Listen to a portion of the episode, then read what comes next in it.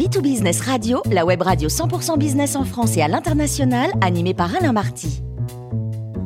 Bonjour à toutes et à tous, bienvenue à bord de Bit Business Radio. Vous êtes 49 000 dirigeants d'entreprise abonnés à nos podcasts et encore une fois, merci d'être très nombreux à nous écouter. Et chaque semaine, aujourd'hui, on a le plaisir d'accueillir Lionel Prudhomme, directeur de l'école IGS RH, qui forme notamment nos futurs DRH. Bonjour Lionel. Bonjour Alain. Alors racontez-nous Lionel, des rêves d'organisation euh, oui, Alain, oui, euh, de nombreux et aussi euh, quelques cauchemars. il y a deux phénomènes qui travaillent les organisations au cœur et fabriquent cette tension entre rêve et cauchemar. Avant d'en expliquer les raisons, présentons une hypothèse. L'individu naviguerait aujourd'hui dans des organisations qui ne sont pas encore transformées pour exploiter les immenses opportunités des nouvelles technologies. Pour donner corps à cette hypothèse, Regardons l'histoire de la productivité depuis 60 ans. En France, de 45 euh, jusqu'au début de 1970, les gains de productivité étaient de 5 à 6 en moyenne par an. Aujourd'hui, elle augmente de moins de 1% par an. À ce rythme, il faudrait plus d'une centaine d'années, soit à peu près euh, six générations, pour que le niveau de vie double. La France n'est pas esselée. Euh, cette réalité est celle du monde occidental dans sa totalité. À long terme, euh, le progrès technique c'est généralement euh, est généralement présenté comme le déterminant des gains de productivité. Malgré l'ensemble des innovations technologiques que nous connaissons autour de nous, et il n'en manque pas, il n'y a pour l'instant aucun impact mesuré qui va dans ce sens. Pour paraphraser euh, Robert Solow, prix Nobel d'économie bien connu, l'innovation technologique serait partout, sauf dans les statistiques de productivité. Et on peut surenchérir avec Paul Krugman, lui aussi prix Nobel et américain, euh, prix Nobel d'économie, qui dit que euh, la productivité n'est pas tout, mais à long terme, elle est presque tout. Alors, imposture de ces innovations technologiques, Alain, qui ne serait pas euh, de même niveau que celles que nous avons connues fin du 19e ou début du 20e siècle. J'en donne une liste rapide pour rappel l'eau potable, l'électricité, le moteur explosion, le vol motorisé, le pétrole et les produits chimiques. Il y a cependant une hypothèse qui repose d'une part sur l'existence d'un effet retard, car historiquement, la même pause de productivité s'est produite aussi avec l'électricité, l'introduction de l'électricité dans les années 1920. Euh, Il faut du temps pour qu'une nouvelle technologie à usage général, c'était le cas euh, de l'électricité, transforme une économie. Et d'autre part, euh, nous pouvons ajouter que l'apparition du terrorisme dans les mêmes années était sans doute la forme d'organisation du travail adéquate pour transformer le potentiel de productivité des nouvelles technologies de l'époque en réalité industrielle. Donc l'organisation des entreprises serait donc euh, un élément central pour matérialiser les potentiels de productivité que recèlent les nouvelles technologies. il faut se rappeler, euh, également, pour répondre à ta question euh, pleinement, Alain, que le terrorisme comme mode d'organisation avant de donner ses pleins effets vers la fin des années 20, justement, notamment par l'augmentation de la productivité qu'il a impliquée, n'est venu à maturité qu'après un long temps d'infusion et d'apprentissage. Alors, si je comprends bien, Lionel, nous serions dans le temps de l'infusion. Et eh oui, euh, Alain, et euh, nous décrirons deux phénomènes qui montrent ce qui est en jeu aujourd'hui dans ce temps d'infusion, qui est aussi un temps de remise en cause profonde, comme nous n'avons pas connu collectivement depuis plus d'un siècle. Le premier phénomène est l'avènement d'un monde de l'organisation qui n'est plus clos sur lui-même et où l'individu s'affranchit des frontières physiques de l'entreprise. Le second phénomène est celui de la valeur travail, notion clé des débats qui aussi entre questions sur la marchandisation du travail et celle sur l'émancipation du travail. Commençons avec le premier phénomène. Avec la machine à vapeur, le travail est passé du domicile à la manufacture, du statut d'artisan à celui de salarié, historiquement, évidemment, tout cela s'est opéré euh, sur un temps long. D'un espace où l'artisan était libre de ses mouvements à un espace où il était assigné à un poste, avec une normalisation, une standardisation de ses gestes et un chronométrage de ses tâches et de ses activités, y compris celle de ses pauses. Quel est le point de départ de la remise en cause de l'espace clos de l'organisation héritée du XIXe siècle? L'apparition de l'ordinateur portable, selon moi, au début des années 80, est la première étape de cet affranchissement de l'espace.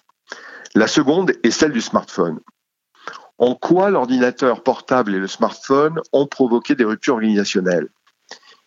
Ils ont peu à peu permis à certains individus dont les fonctions l'autorisaient à ne plus être présents dans les murs de l'entreprise pour assurer leur mission professionnelle.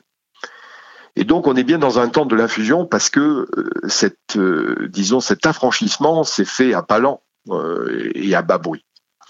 J'ajouterai une troisième étape, Alain, la pandémie du Covid, où des millions d'individus ont eu l'expérience du télétravail forcé, et ceux qui étaient en première ligne ont fait l'expérience de la mise à distance de leur hiérarchie, des procédures, et de l'impact de cette configuration sur la vitesse de prise de décision, qui leur était pour finir euh, souvent dévolue.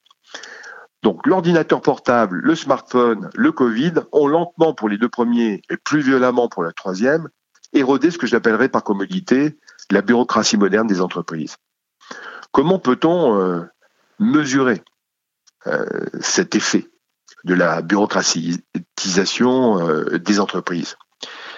Je ne reviens pas sur les effets négatifs de verticalité et d'horizontalité euh, qui a induit l'organisation scientifique du travail, dont j'avais parlé dans ma dernière chronique.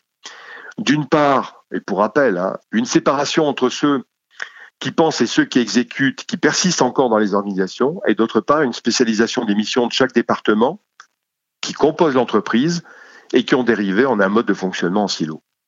À cet arrière-plan, bien présent, toujours bien présent, les entreprises ont ajouté dans le courant des années 80 le principe matriciel de l'organisation la matrice est venue euh, trop fréquemment ajouter une complication à une structure hiérarchique déjà compliquée. En 2006, par exemple, sur 650 grandes entreprises mondiales, plus de 10 000 salariés, de plus de 10 000 salariés, 31% avaient une organisation matricielle. Aujourd'hui, c'est plus des trois quarts des entreprises. Yves Romieux, qui est directeur de l'Institute for Organization du BCG, donne quelques éléments concrets des conséquences de l'adoption de la matrice dans l'entreprise il constate à travers les études menées par le BCG un certain nombre de faits. Par exemple, il mesure l'émergence d'une floraison de comités au sein des entreprises sur de nombreux sujets pour que la hiérarchie puisse répondre aux nouveaux problèmes qui se posent. L'impact est quoi? C'est qu'un processus qui prenait trois jours en moyenne hier en prend huit actuellement. Autre exemple, il constate qu'il faut en moyenne sept étapes pour valider une décision ou encore que le nombre de mails envoyés à plus de 10 destinataires a doublé en 10 ans. Enfin, un dernier exemple, les managers passent seulement 30% de leur temps dans des actions utiles pour augmenter la performance de leurs équipes. Le reste du temps, ils font du reporting sur des dizaines d'indicateurs de performance. Ces structures organisationnelles ou bureaucratie moderne, euh, qu'on nommera comme ça par commodité de, langage, ajoutent des couches de complications inutiles pour ceux qui y travaillent au quotidien et ajoute des couches de, de, complications inutiles à la complexité de notre monde. Le, Covid a montré que l'absence ou l'allègement euh, forcé du poids de cette bureaucratie n'a pas détérioré la performance collective des entreprises et les résultats des entreprises du CAC 40 en 2021 et en 2022 en sont la démonstration ultime. L'anthropologue américain David Graeber, aujourd'hui décédé, qui est à l'origine de la notion des bullshit jobs, caractérise ainsi cette bureaucratie moderne.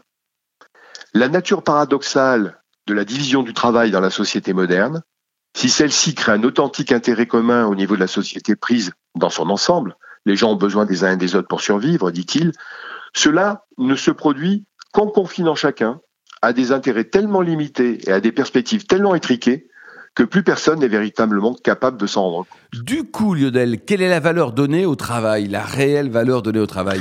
Merci Alain pour faciliter par ta question euh, la transition vers le second phénomène dont je voulais parler, celui des débats actuels sur la valeur travail. L'intensité de ces débats montre aussi que nous sommes à une période charnière, celle où les gens se cherchent. Les débats font trop souvent place à des prises de position émotionnelles ou à des réactions émotionnelles. Quand le philosophe André euh, Comte-Sponville dit le travail est bien une valeur, mais c'est une valeur économique, une valeur marchande, pas une valeur morale, le travail n'est pas une fin en soi, ce n'est qu'un moyen, et le propre de tout moyen est de servir à autre chose qu'à lui-même.